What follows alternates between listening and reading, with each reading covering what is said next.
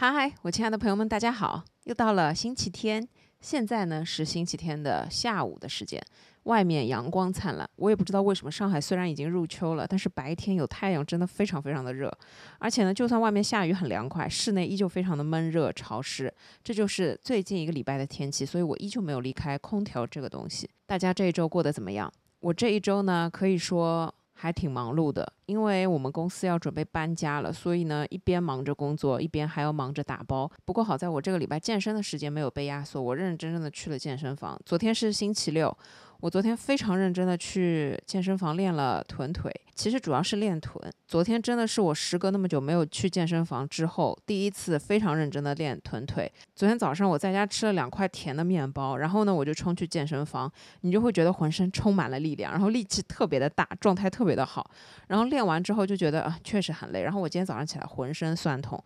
就是两条腿在走路的时候就非常的酸，但是一边酸就一边你能感受到健完身的这种快乐。还有我昨天晚上去吃了一顿火锅，你看练得这么辛苦，当然要吃点好吃的补一补，这就是我昨天的快乐。今天呢，我想来跟大家分享一个话题，叫做钱能不能买到快乐，以及怎么让我们在平凡、乏味、无聊，甚至有点痛苦的生活中变得稍微更快乐一点。首先呢，这个问题我先去问了我爸和我妈两个人。我妈对于这个问题的答案呢是钱可以买到一部分快乐，这个快乐呢它是暂时的。我爸的观点很明确，钱不能买到快乐。他说，当你不开心的时候，你的物质条件再好，你依旧会觉得很不快乐。这个不快乐它并不是可以靠钱来解决的。在我看来呢，我觉得他们两个人说的都对，但是他们都说对了一个部分，就是首先啊，我是觉得钱。可以买到一部分的快乐，但钱不可能买到一个永久的快乐。所以呢，我今天就想结合我自己的一些想法和经验来跟你们分享一下，钱到底能不能买到快乐。希望大家在听完这一期之后，可以找到我们属于自己的答案。毕竟我们每一个人的想法和选择，以及生活的情况都是完全不一样的。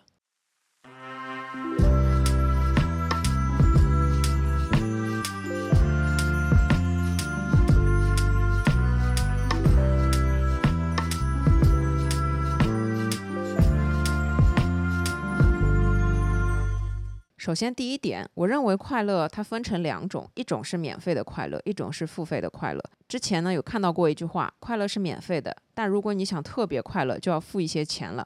我觉得它不一定完全不对，但它真的也不是一句很绝对、完全正确的东西。就是因为我认为快乐它其实并不能简单的分成高低贵贱，我觉得快乐是不分高低贵贱的。我们每一个人的快乐来源是不一样的。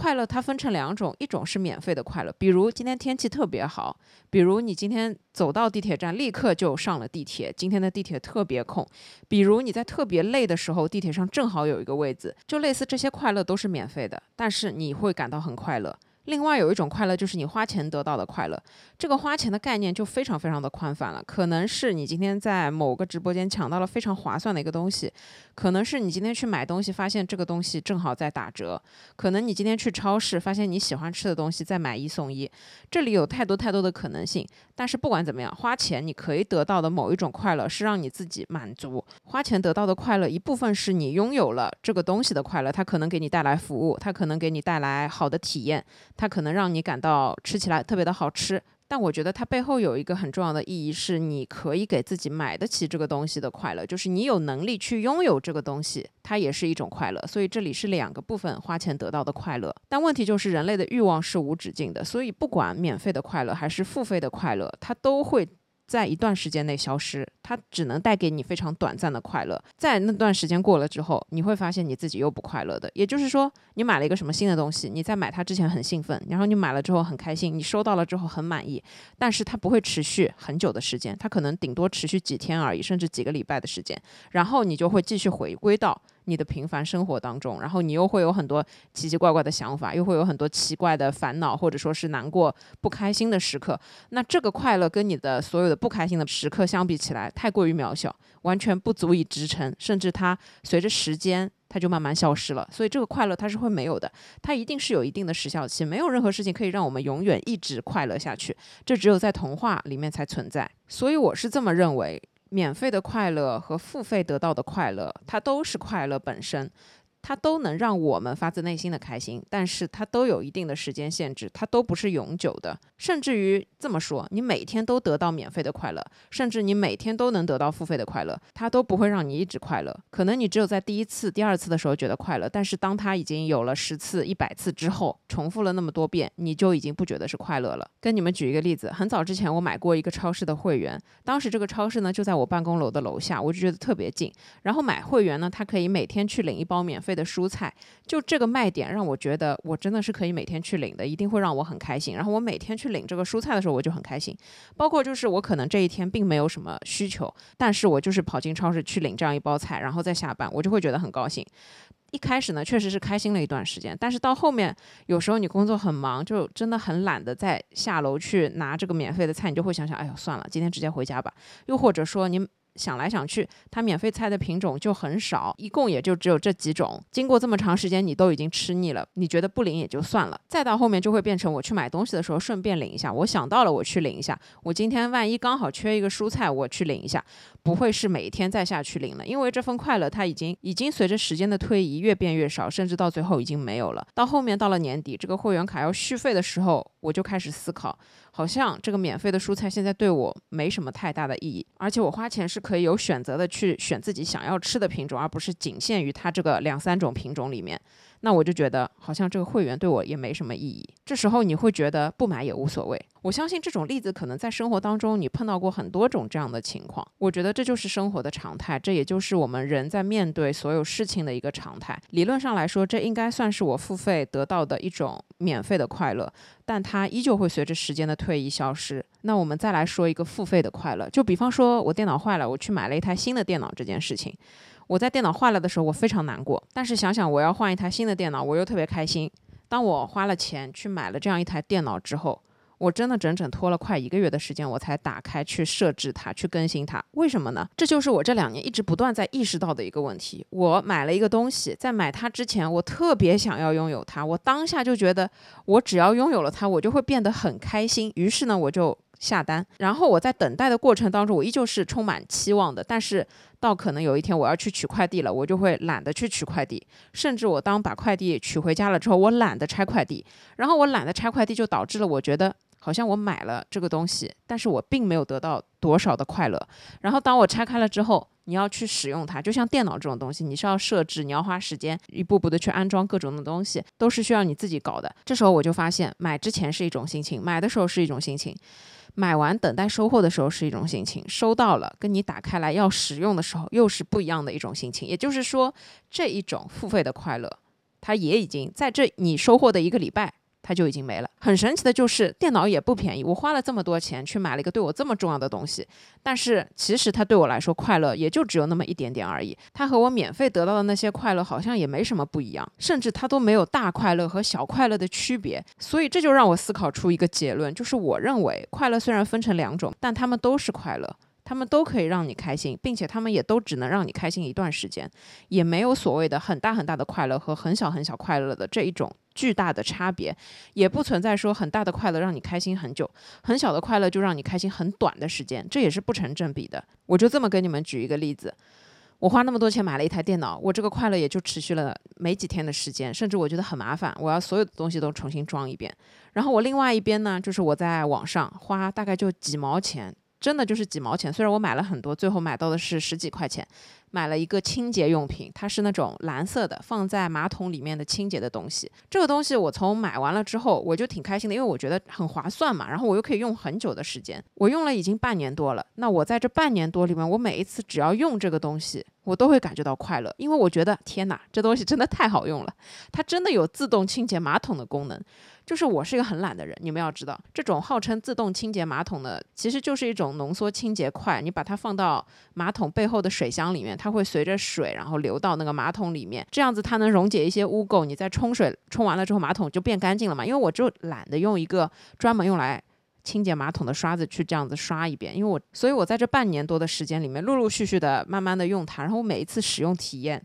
都会告诉我。我做了一个非常正确的决定，这个东西既便宜又划算，又真的对我来说很有用，而且节省了我不少的时间精力。我每一次用的时候都很满意。这种快乐它相对比我买电脑的快乐持续的时间要长很多，因为它使用的一个周期很长，所以我就会觉得这两种快乐还不如。就是我花很少的钱去买到一个很好用的东西，然后我一直在使用的这种快乐，虽然都是付钱，但是一个付了那么小的钱，就是真的十几块钱，像可以忽略不计。另外一个我买了几万块的电脑，但是这两种快乐在本质上没有任何区别。所以我觉得这就是生活的哲学。你在生活中，你的不快乐来源可能会有很多很多很多种，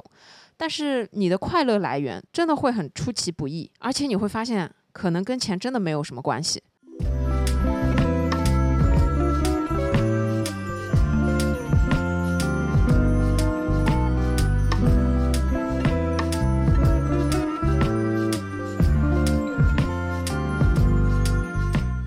第二点，我想说，快乐它和我们每一个人的需求层次挂钩。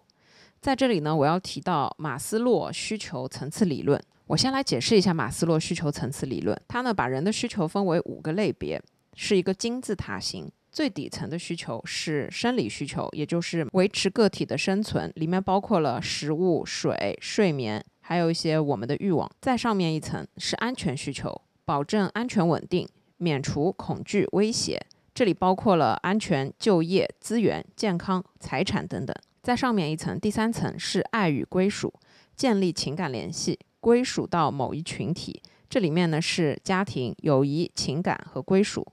第二层是尊重需求，内在价值肯定，外在成就认可，它包括自尊、自信、成就和尊重。第一层也就是最高一层，自我实现。实现梦想，发挥潜能，发挥你的创造力，解决问题，接受事实，自发性和道德等等。其中，自我实现、尊重需求、爱与归属被概括为成长性需求，而安全需求、生理需求被概括为缺失性需求。我觉得马斯洛需求理论可以很好的去解释钱能不能买到快乐这件事情。总结来说，我认为。缺失性需求是可以通过弥补，而弥补的方式可能就是通过金钱来实现，它就是可以达到让你快乐的。但如果你的需求层次是成长性需求，那所有这一些精神层面的需求是没有办法通过金钱来衡量，没有办法通过金钱来直接的。买到你的这样一些满足需求和你的快乐的，因此我们每一个人的快乐不一样。首先是我们每一个人的生存需求不一样，也就是我们每一个人在这一套需求层次理论里面，我们所在的层级不一样。而且我觉得我们每一个人不同阶段在这个需求层次里面的层级也是会改变、会不一样的。比方说，我现在还是一个在读大学的学生，我还没有能靠自己的双手去赚钱，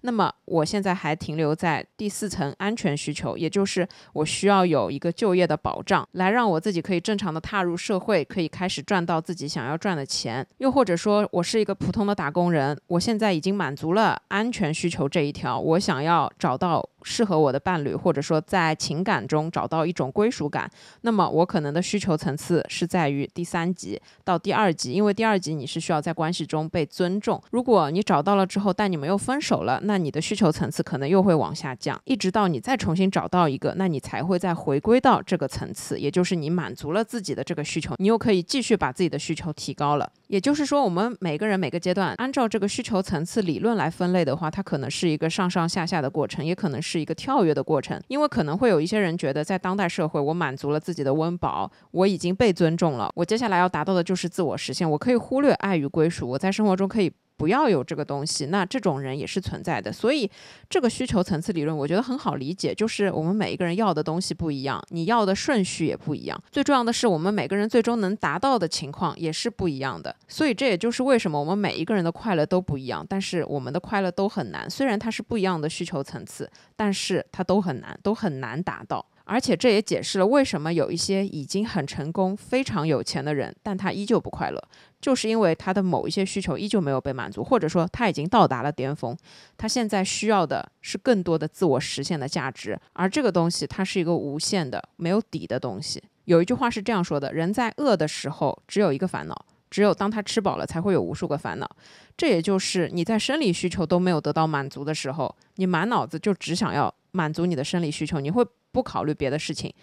但是当你满足了生理需求，你的需求就又会开始往上，又想要达到安全需求，又想要达到有多少多少钱。这个时候你会觉得赚越多的钱你会越快乐，但是当你赚到了很多很多的钱，你已经有了可以想买所有东西的这种能力的时候，你又会去想要一些别的东西，比如说被肯定，比如说有成就，比如说有权利，比如说有归属感等等的。所以这也就是为什么我们的需求一直不断的在递增。我们想要的东西，它就是一个金字塔，你在慢慢的往上爬。但是在每一个层级，你的需求只要没有被满足，你就不会快乐，你就觉得你自己不快乐，因为你想要的东西永远没有得到。而你在得到了你想要的东西，你永远会有更多想要的东西。所以我认为快乐它和钱不一定会挂钩，它是和我们的需求层次挂钩的。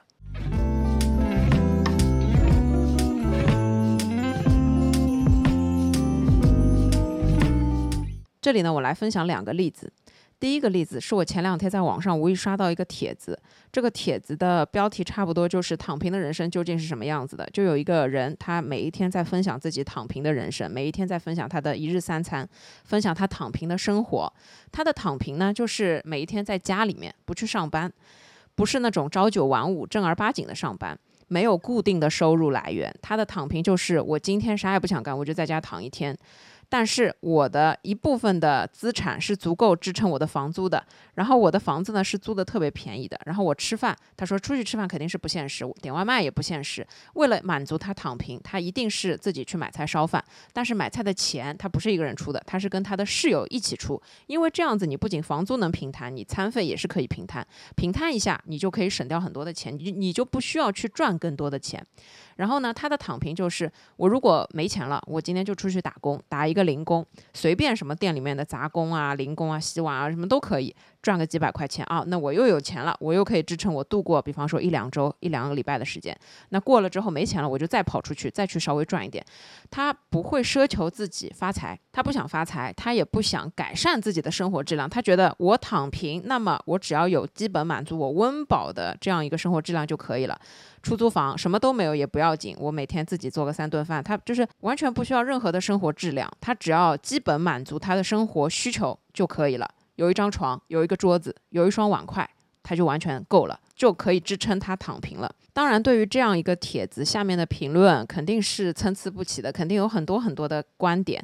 但我的观点是这样的：我觉得呢，这位网友他分享自己躺平这件事情，首先他是很诚实的，我们就暂且他分享的所有东西都是真实的啊，就这么来说。我觉得他很诚实的是认清自己，就是说。他认清自己的需求，他只要满足马斯洛需求里面最底层的这个温饱问题就可以了。他把自己的需求就停留在这里，因此他得到的是什么？他得到的就是躺平的快乐。就有很多人觉得，我如果这样躺平，我是受不了的，是因为他们没有办法忍受这种可能未来以后。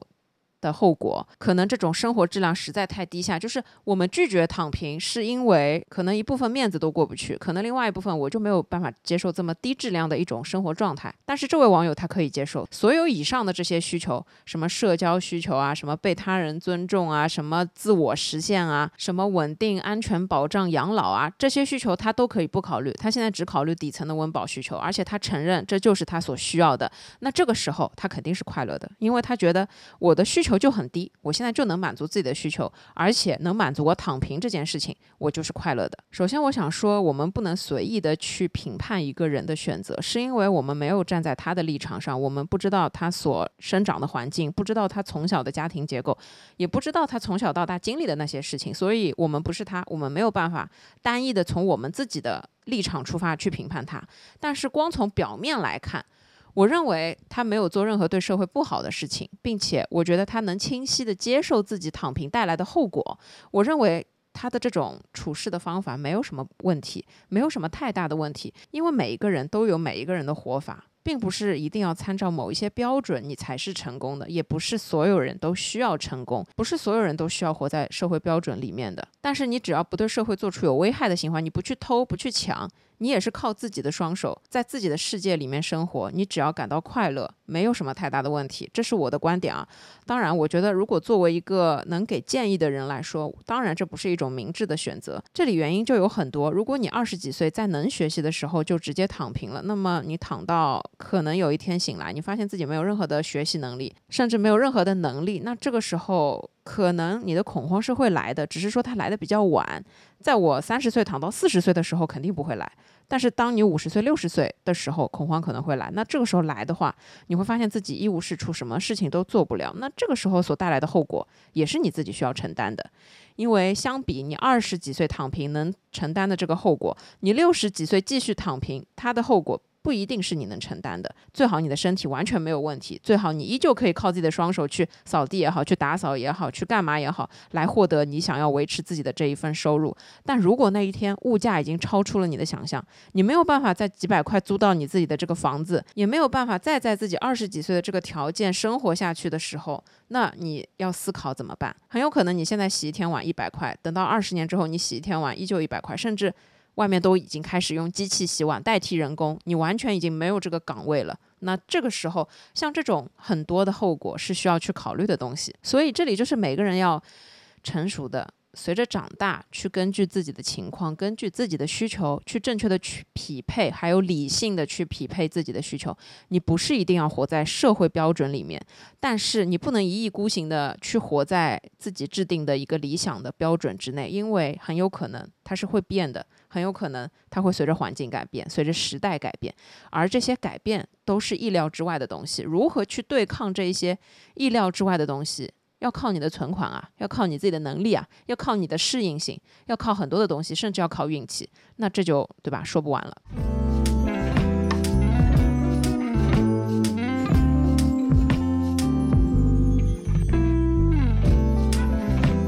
第二个我想分享的例子，我不记得之前有没有讲过啊，就是有一天我打到一个网约车，然后无意中跟司机聊天，得知这个司机。是在家躺平了很久的一个人，好不容易搞了一辆车子，决定出来开网约车。他是一个土生土长的上海人，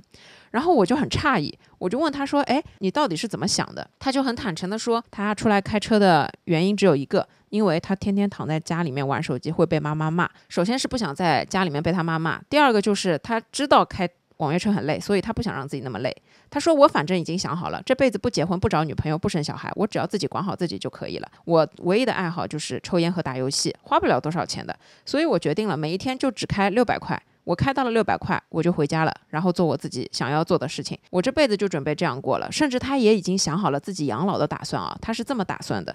就是原话，他说：“反正我爸妈年纪也会也会大的，房子迟早会留给我。到时候呢，我就把我这套房子出租掉，然后我去找一个很便宜的地方租，这样子中间的差价我还可以给自己开销开销。到那个时候，我连车都不用开了。这是他的一个理想化的。”方案，然后呢，他自己在讲的时候是非常得意的，然后你也能感受到他真的是一个很开心的状态，就觉得这个人已经没有烦恼了，他想好了，他就这个样子了，他也接受了自己不要成就，什么都不要，也不要发财，也不要女朋友，也不要生小孩，什么都不要，不要家庭，他就自己一个人这样子过到老，这就是他的快乐人生。老实说，当时听完他讲的这一套人生计划之后，我有那么五秒钟是被他说服的，我会觉得说，哎，他说的对，他做的也对。我觉得这样的人生完全没毛病，但是我马上又想到，不行，我不是他，我的需求跟他的需求不一样，我的需求太多了，我想要的东西也太多了。如果我按他这么生活，我肯定是会觉得不满足，以及我会不高兴的。我这里提一下，他开六百块一天，不是一到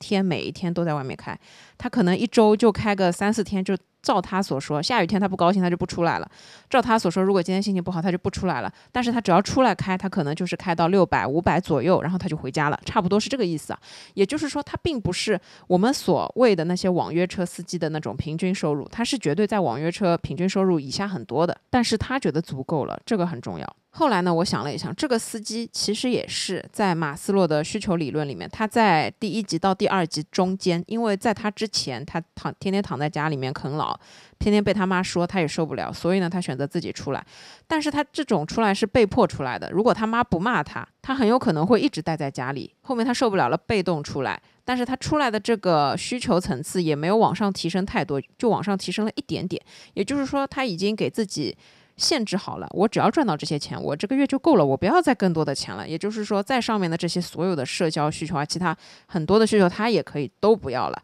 他觉得我就停留在这个需求层次，我就是快乐的人生，因为这是他自己的一个需求。我们假设他所说的所有一切东西都是真的，就是他也不想结婚，不想生小孩，不要有家庭，什么都不要的这样一种情况，我们假定他是真的。那么我觉得他的人生也没有问题。毕竟他爸妈只有他一个儿子，确实这是他的一种优势，而且他又承认自己就是不行。他的有一句原话是：“你只要承认自己不行，这个世界上就没什么事情可以难倒你。”他说：“我就承认自己不来塞，我这个样子肯定也是找不到女朋友，也找不到老婆的。他如果真的按他所计划的那么一步一步做，确实他的人生不会有任何的问题，他也没有害别人，甚至他也没有骗别人。因为你凭良心说，作为一个女生啊，我如果找对象。”我一定不会考虑这样子的对象，因为我认为有一份固定稳定的工作肯定是最低的一个标准。而且最重要的是，如果你找对象，需求层次肯定要匹配。你要去吃一家好吃的饭店，他觉得只要能吃饱就行，那肯定会在生活中有无数的矛盾。而且这就是价值观的完全不一致。他觉得只要吃饱就是有价值，只要每天这样活着就是有价值。但你追求的可能是质量。你追求的可能是你要去旅游，或者你追求的是我还要成长，我还要去学习很多的东西。但在他看来，我不用去学任何的东西，我反正已经会开车了。我就这样子过每一天，一直到老就可以了。所以作为一个女生，这样的人我肯定首先是不会选的。但照他这么说，他不要找对象，所以他也不会去祸害任何人。那我觉得在这个层面看来，他的人生也没有任何问题，别人也没有权利对他指指点点，因为他自己已经清晰的规划好了自己所有的东西。所以这就是我们每一个人需求层次结构的不一样，决定了我们快不快乐不一样，决定了我们对于快乐的理解和认知不一样，以及决定了我们。对于很多的事情，是否会快乐不一样。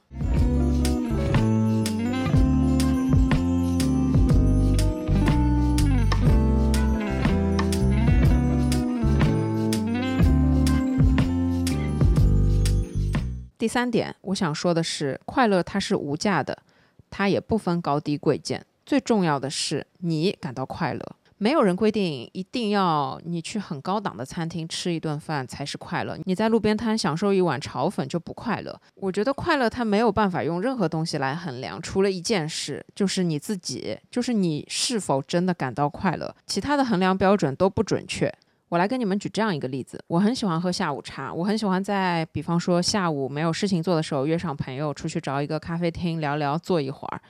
我跟我的一个好朋友很早以前一直会去的上海一家咖啡店，它是开在梧桐区，但是它的咖啡卖九块九。然后我们一直会去这家九块九的咖啡店，一直到后面它关掉了，那就再也没有去过。我们两个人都是普通打工人，我们都觉得虽然这九块九的咖啡也就这样，但是我会觉得性价比很高，很划算，并且就是我跟我的朋友一起出来去享受这样一杯咖啡，最重要的是还能在这个地方坐着聊聊天，这是一件极其快乐的事情。然后有一次，有一个男生他约我见面，我们是很早之前被人介绍相亲认识的，后面呢几年都没有联系。后面他突然就是说，哎，很久不见了，出来聊聊天什么的。我说好的，然后就约了个下午茶，约在哪里呢？在上海一个五星级酒店的咖啡厅。去了之后呢？它就是那种很普通的五星级下午茶套餐嘛，就是也不便宜了，好像我记得九百多块钱还是多少钱，反正真的很贵，就是在我的世界里面就是死贵。然后呢，就是给你一个三层的甜品，什么蛋糕啊，什么泡芙，什么松饼之类的那一堆东西，然后再加上两杯饮料，就这样一个套餐。我不知道为什么它卖的这么贵，可能就是因为环境吧。那去了之后。首先，我对于这个下午茶的种类，因为我之前没吃过嘛，那我觉得哦，这个确实不错，又有服务，环境又好，又优雅，对吧？你后面还有人在弹钢琴，就是整个环境反正就都很好，吃的东西嘛也不差。就是虽然我并不觉得好吃，因为我觉得那些点心都放那儿放很久了，你们懂我意思？感觉就是早餐自助餐吃多了剩下来的 这种感觉啊。一路聊就是聊一些什么工作的东西，反正就是聊得我很累。我觉得那一下午的时间，那两个小时简直就是度日。简直就是度秒如年，然后我，然后我度过了一个非常不怎么愉快的下午茶，后面我们就再也没见过面。那这个时候你就会发现，虽然这几百块的五星级酒店咖啡厅的咖啡要比那九块九的咖啡高级了不少吧，无论是环境，无论是服务，对吧？无论是东西，可能它对吧用的咖啡机也很贵，咖啡豆也很贵。但是你会发现，你获得的快乐完全不能比，所以你们就会发现，快乐它的衡量标准只有一个，那就是你自己，这是唯一的衡量标准。那对于我来说，我的需求层次是在超过安全保障需求和在爱与归属需求和尊重需求介于这两者中间啊，就是我觉得我没有那么大的抱负，我也没有很重的理想，我也。不觉得我要自我实现怎么怎么高的价值，我没有这一方面的想法。我的需求就是在尊重需求和爱与归属中间。所以我觉得对我来说很重要的是情感联系，很重要的是关系，很重要的是内在价值。所以只要这个人不对，我无论跟他干什么都不对。我们再来说快乐分不分高低贵贱？我的观点是，我觉得快乐不分高低贵贱，每一个人想要的，每个人的生活情况，每一个人的快乐，它都是不一样的，所以它没有任何的高低贵贱。这里呢，我要这么说，比方说一个很普通的跟我一样的打工人，还有另外一个。他是一个企业家，那打工人的烦恼可能是我的工资就不是很高，我不能去吃太贵的外卖，我今天也不能随心所欲的到外面去吃饭，因为饭店比较贵。那这可能是我的烦恼，但是在企业家来看，他可能觉得他可以随心所欲的去任何贵的饭店吃饭，这对他来说都没有什么，但他的烦恼却是今年没有融到更多的资金。或者说他没有在今年认识更多对他事业有帮助的客户资源，或者说他在担心明年他的业绩能不能超过今年的。那对于打工人来说，他可能今天抢到了一张优惠券，第二天点外卖的时候可以立减十元，他一定就会觉得这是一件很快乐的事情。但这件事情如果发生在富翁身上，他一定会觉得这件事情完全不重要。这里就能看出来，他们两种人的快乐来源完全是不一样的。他们的烦恼来源也完全是不一样的，但是快乐它就是快乐，烦恼它就是烦恼。这里呢，我就想说，并不是高贵的人的快乐就很高贵，普通平凡人的快乐就很普通平凡，没有任何这两者之间的区别，他们都是同样一种东西，就是快乐。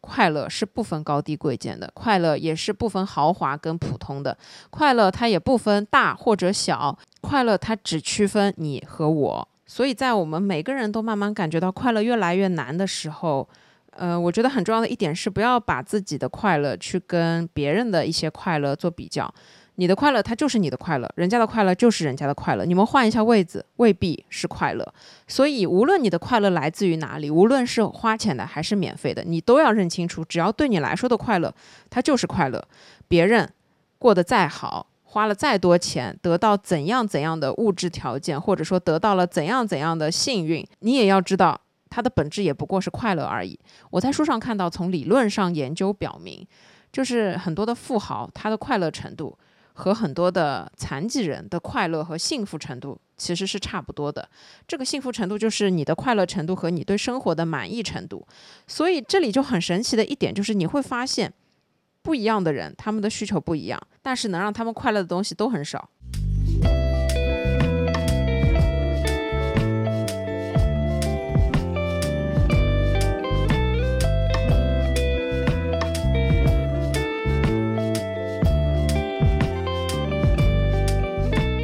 下一点，我想说的是，比赚钱更重要的东西叫做平衡。如果你觉得钱可以买到快乐，那你一定会很认真、很努力、很拼命的去赚钱，因为你觉得你赚到的钱越多，你的快乐就会越多。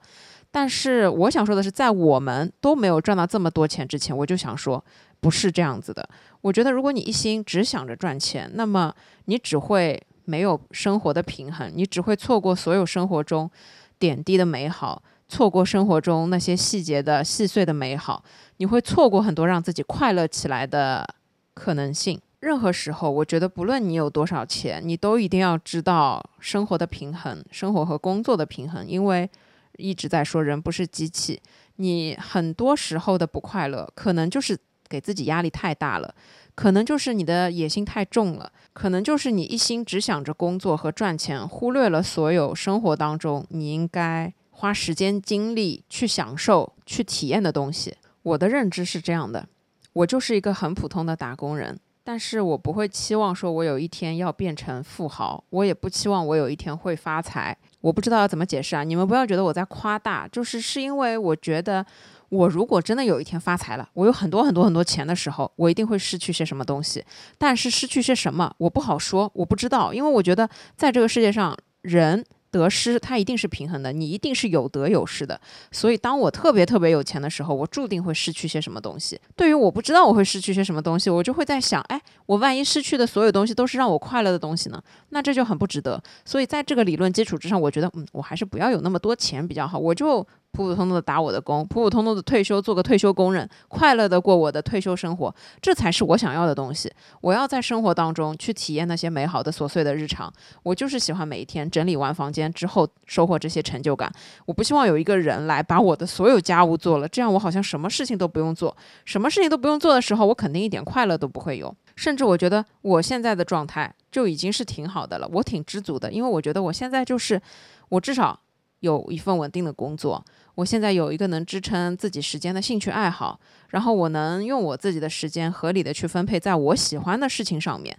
我虽然没有很多的钱，我虽然也买不起很多的东西。我不可能买得起房子，我甚至我觉得啊，我都买不起几万块钱一个包。当然，我觉得这个买不起，就是我可能内心是不舍得买，就是普通的打工人，好不容易对吧，赚到了这些钱，存到了这些钱，你这样去买一个包，你就会觉得，哎我辛辛苦苦赚来的钱，这样买一个包都没了，我还不如花几万块钱去买一张去南极的船票划算。就我自己内心是这么想的。那这个时候，我就会觉得，我可以把我的需求层次也是就停留在这个阶段，我不要让它往上升的太快。因为我如果但凡太有钱，一定也会有更多的烦恼这样子过来。那这个时候，我觉得我的想法就是平常心。这个想法就是，我觉得我就认清自己是个普通的打工人，打工一族。我虽然也是每个月有三十多天不想上班的，跟你们每个人都一样，但是还是会对吧？眼睛睁开就该干嘛干嘛，电脑打开该做表格做表格，该看合同看合同，这样一个人。所以我觉得这就是生活嘛，这就是你的人生，这就是所有你该做的事情，这是没办法的。所以我的内心是非常平衡的一种状态。我在工作的时候就放百分之五十的精力，我在生活和其他的所有这些。事情上面，我也放百分之五十的精力，我不会有任何一点点的这种野心，让自己啊，我拼命加班，我拼命工作，我拼命得到老板的认可，我一定要往上爬，我一定要赚更多的钱，我一定要向更多的人去证明自己，等等，我们好像没有这些想法，因为我觉得我是我自己生活的主人，这件事情已经很重要、很宝贵。说到这个呢，我想要再插播一句，我觉得努力工作和你是否能得到很高的工资。这两件事情完全不是成正比的。我觉得努力工作是你自己的事，你自己可以说了算的。我今天努力了吗？我今天要很努力，还是我今天普通努力，还是我今天划划水？我今天不努力，就这件事情是自己知道的，自己心知肚明，也是自己可以对吧决定的。但是你要拿到很高的工资，这件事情不是你自己说了算的，不是说你的渴望薪资多少你就能达拿到多少的，这是公司说了算，这是领导说了算，这是。聘用你的单位说了算，而这跟你是否努力工作并不一定成正比，这里面太复杂了。有时候你以为你没有努力工作，在别人眼里你已经很努力了；有时候你拼命的在努力，但是在领导眼里你没有做对事情，你就像什么都没干一样。所以这两个逻辑是完全不一样的逻逻辑，你不能把它并到一起。作为一个普通的打工人，我只能说我尽自己的全力。去配得上我自己得到的工资，但是另外一个层面，钱在我自己的手里，我爱怎么花怎么花。我买便宜的东西，我买贵的东西，都是我自己说了算的。所以呢，我就想说，比起赚钱来说，平衡是生活中很重要的一件事情。最重要的是工作和生活的平衡。在我工作的这么多年里面，我很清楚的看到，在我身边有很多勤勤恳恳为公司可能奉献了一辈子的人，最终可能回归到自己生活的时候，他一片茫然。他不知道自己能做一些什么东西，他不知道自己的兴趣爱好到底在哪里。他好像没有了工作就没有了所有东西，因为他可能已经把工作和生活混为一谈，他已经没有自己的生活了，一心扑在工作上。像这种人，我觉得对公司来说肯定是极大的财富，他可以一心的为公司创造这个价值，创造那个价值，做这个事儿，做那个事儿。但是对于他自己来说，我觉得非常不公平，因为我觉得我不可能一生的都奉献在工作上。我觉得生活才是我们每一个人的根本。我活着是为了生活，不是活着是为了赚钱。我赚钱是为了更好的生活。所以我觉得随着长大，你就会意识到一件事：任何时候有你想要做的事情，有你发自内心想要花时间精力去做的事情很重要。而这件事一定不能是工作，因为人迟早是会退休的。到了某一个时间节点，你会发现权力、金钱、收入被肯定。被尊敬，所有的这些事情可能都会说没有就没有，但是只有陪伴你自己的生活是他一直都在陪伴你，你自己想要做的事情也是可以持续的让你获得快乐的。所以在这里呢，我也想说，什么年纪做什么事情，它的一个层面就是你该认真工作的时候，确实要认真工作。但是你要知道，你认真工作是为了什么？无论什么时候，你都一定要有自己的生活。无论什么时候，你都一定要花时间去做让自己开心的事，让自己喜欢的事情。它跟你认真工作、认真赚钱一样重要。所以，我们一定要去追求平衡，而不是说只。顾着工作忘了生活，也不是天天只想着偷懒划水，而忽略了甚至放弃工作。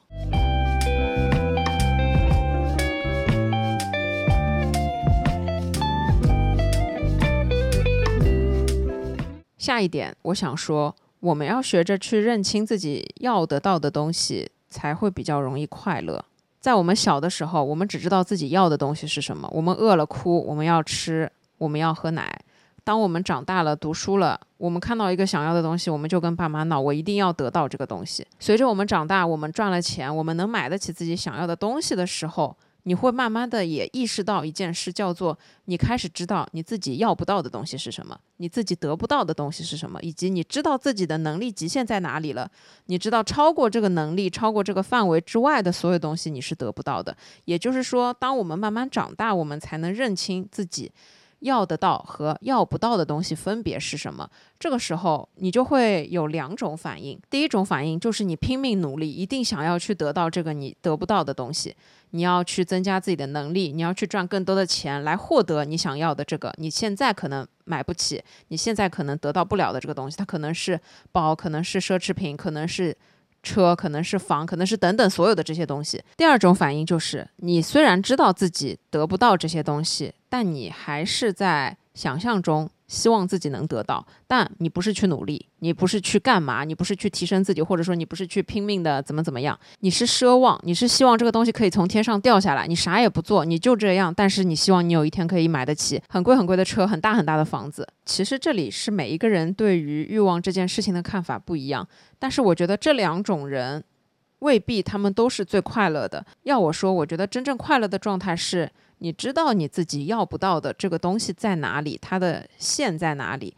但是你也不是特别想要这个东西，而是学会去放低你的期望，学会去放低你给自己框的这一条线。就比方说，我知道我自己买不起几百万的车，那么我就给自己设定一个小目标，等我以后存了钱，我去买一辆十几万的车。那这个可能是我可以通过自己的努力达到的。又或者是我非常想要嫁入豪门，找一个又高又有钱又帅、对我又好的男人跟我结婚，然后这样我就衣食无忧，我就什么都有了。那这里讲的是一个匹配的问题，一个萝卜一个坑，童话是不太会在现实生活中发生的。所以这个时候你就要知道，哦，你可能是要不到这样一个豪门的怎么样怎么样的人的，毕竟我没有美到说像天仙一样。毕竟我没有那么庞大的资源可以给，比方说这个豪门注入一些什么东西，就我没有所有的这样一些豪门所看重的所谓条件的时候，那我就知道这是一个我遥不可及，这就是我要不到的东西，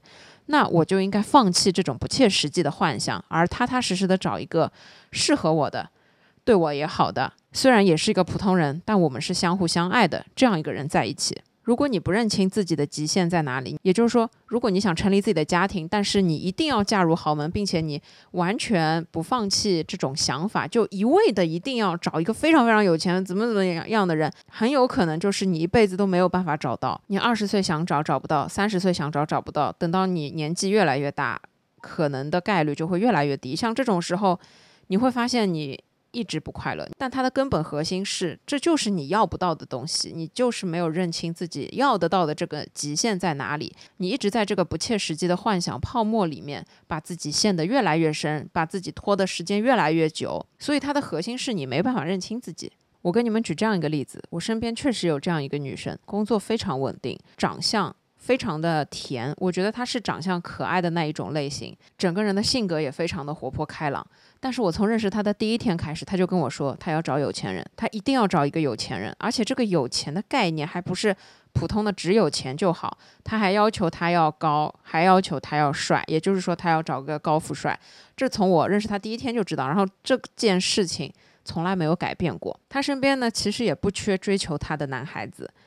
但是条件。可能在他嘴里都没有这么的好，他也没那么的喜欢，并且就是满足不了高富帅这一条，所以呢，他都完全不考虑。我认识他到现在已经快两年了，他依旧单身。他是一个一直很想谈恋爱的人，并且我觉得他非常缺爱。他非常渴望，就是在关系里面，无论是朋友也好，亲人也好，他是一个非常需要陪伴的人，所以他才很想要谈恋爱。但是呢，他的要求又特别特别的极致，所以导致了他一直到现在依旧是很缺爱的一种状态，依旧没有找到对的人谈恋爱，依旧是单身，依旧很渴望陪伴。我跟他不算特别熟，但是我觉得这一点，我想说的是，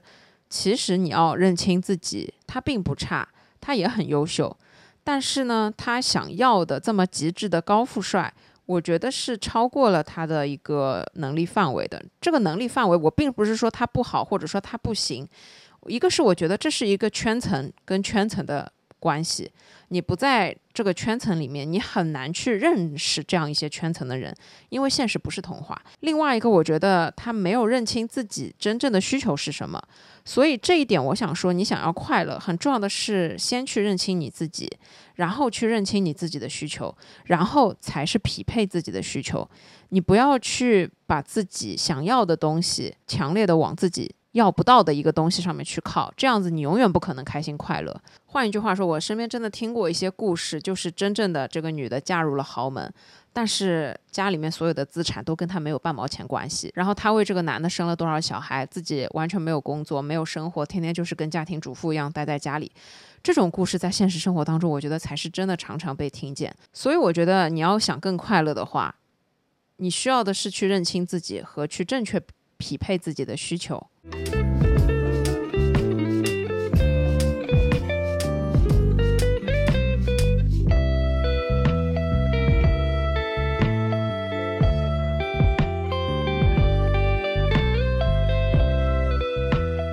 最后一点，我想要说的是，当一件事情它的后果是你完全可以承担的时候，它所带来的快乐才是真正的快乐。这时候你才能更快乐。我们先说回来，钱能不能买到快乐？举一个例子，如果我现在刚刚大学毕业，我的收入是三千五百块每个月，当我勤勤恳恳工作了一年。我可能吃用开销花掉一点，最后我每个月能存两千块钱，然后我这一年的存款可能是两万多块钱。这个时候，我特别特别想要买一个包，但这个包呢，两万块钱是不够的。我想买的一个包，举个例子啊，它是四万块钱。好，然后呢，我就去办了一张信用卡，它有两万块的额度。这个时候，我用我自己的存款加上两万的银行借来的额度，我去买了这样一个四万的包。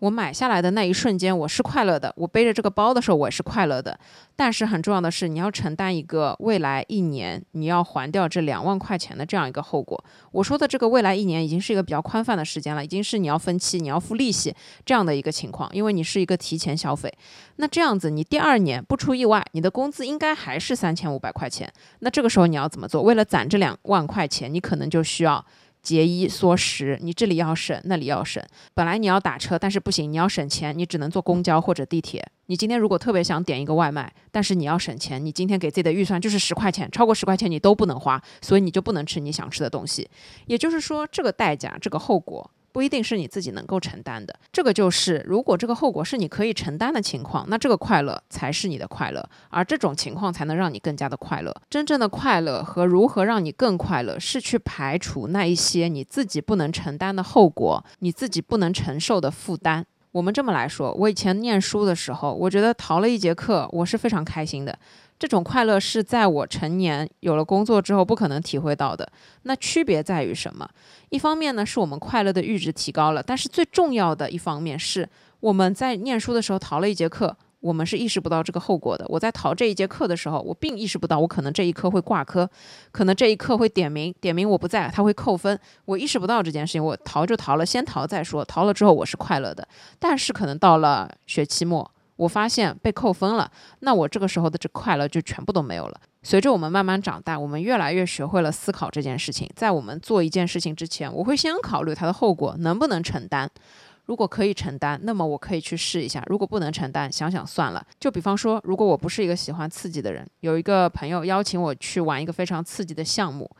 我可能一开始想一想，哎，这个项目我没有玩过，我特别想要去试试看，跟他们一起去玩，应该也挺开心的。那这个时候我可能会觉得去玩这件事情是快乐的，但是不行，因为我转念一想，我觉得这么刺激的项目我好害怕，我不想让自己这么害怕一次。我觉得这种恐惧是没有必要的，这种紧张也是没有必要的。而且因为这种恐惧和紧张是我不想要承受的，我选择不要这份快乐。那这个时候我觉得不去，它才是一种快乐。不要承担这种让自己恐惧、让自己很慌张的这种心情，它才是一种解脱，才是一种快乐。再举个例子，有很多的聚会，他可能是通宵在 KTV 唱歌，然后还要喝很多很多的酒，像这种狂欢的派对。小的时候会觉得很开心很快乐，好像没有烦恼。这一个晚上我什么都不想，我就只有疯玩，我就玩的特别刺激。但是你发现第二天早上起来头痛的不行，人也难受的不行。这个时候你会觉得浑身不舒服，这种生理上的不舒服会让你觉得，哎，昨天的快乐已经没有了，昨天的快乐已经付之一炬了，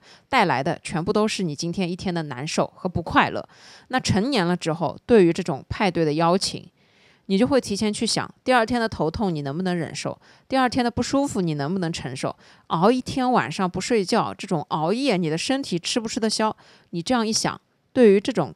承受不了，你觉得这快乐你不要了。你觉得你安安心心待在家里面，晚上玩一会儿手机，早一点睡觉，早一点起来，这个才能带给你更大的、强烈的快乐的时候，你能做出正确的决定。所以我觉得更快乐的本质，它一定是风险更小，甚至风险没有，甚至后果没有，甚至没有任何的负担，没有任何的压力，一定不是说给你很多的压力。什么提前消费，你有很多的钱要还，甚至还有利息。什么去尝试一个非常刺激的东西，但是把自己弄得很难受。更快乐的本质，可能是排除掉那些让你会先快乐，但是然后马上就不快乐的这样一些事情。与此同时，我觉得这也是在成长，这也是在一步步的了解和认清自己。就拿我现在来说，以前我真的熬过夜，人就是在外面玩啊，吃饭吃到很晚，喝酒喝到很晚，我觉得啊好开心啊，下次继续。但是我现在年纪大了，我真的熬不动夜了。你让我眼睁睁的到一两点，我真的已经是极限了。而且我有一次因为工作的关系熬夜。我真的第二天生不如死，我真的整个人快崩溃了。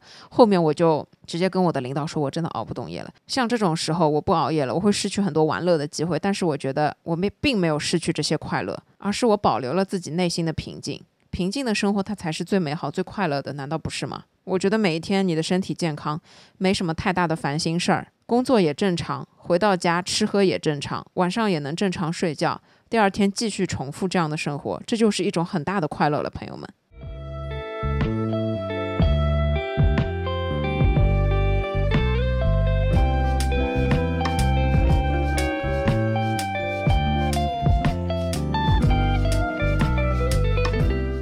最后呢，我来总结一下，我觉得钱能买到快乐，但是它不能买到所有的快乐。我希望无论是钱能买到还是钱不能买到的快乐，我们都能拥有，并且我们都可以在自己的能力范围之内，花钱和不花钱都能得到同样的快乐。说到底，我觉得钱能换来的只有物质和一种体验，但它其中的价值对我们每一个人来说都不一样。一样的是，它不可能持续一辈子，所以快乐是要靠我们自己的能力去慢慢发掘的，而不是仅仅通过金钱去买到的。用钱能买到的所有的东西，它都是有价值的。但是我觉得快乐它是无价的，快乐没有办法用任何的东西去给它一个标准，给它一个限价。快乐最宝贵的地方就是在于它没有办法用任何的金钱去衡量。钱虽然能买到一张机票，但是买不来你在旅途中体验的快乐。钱虽然能买到一个包，但是他买不到两个人之间的互相信任和尊重。钱虽然能买到很多好吃的东西，但是他买不来能有一个一辈子愿意陪你吃饭的人。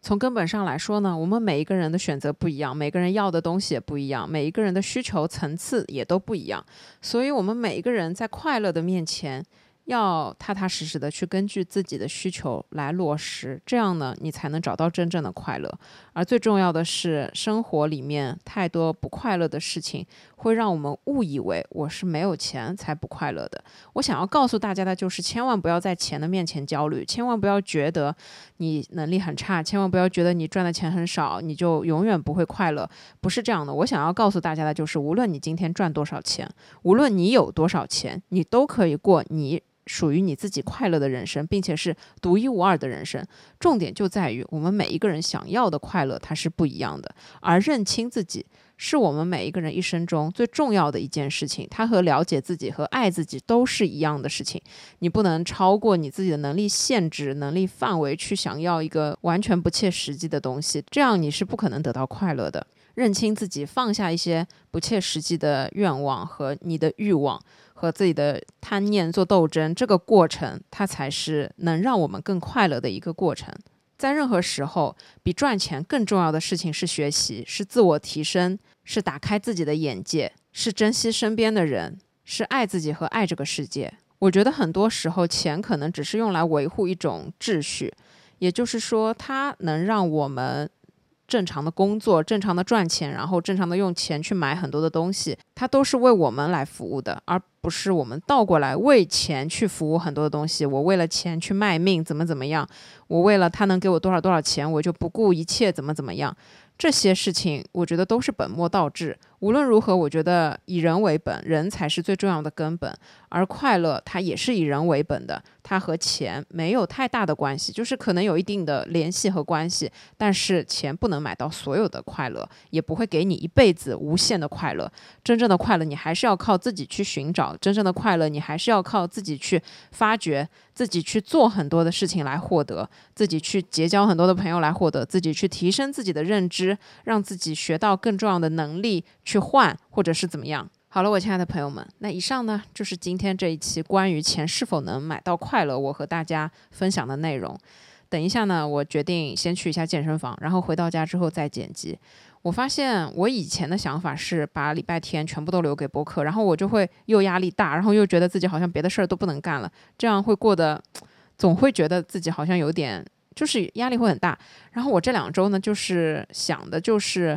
呃，想主题一定是要提前规划好，就我可能几天之前就已经开始琢磨这件事情，所以这件事情就不会变得，比方说我要拖很久的时间。然后与此同时呢，我就会告诉自己，其实我并不是除了这件事情别的事儿都不能干，我也可以干别的事儿，只要我把时间规划好。这样子一想，我就会觉得，哎，我今天又要把播客录掉，我又能去健身房，我想起来我就会很开心，我就会觉得我能做那么多的事情，我就很开心。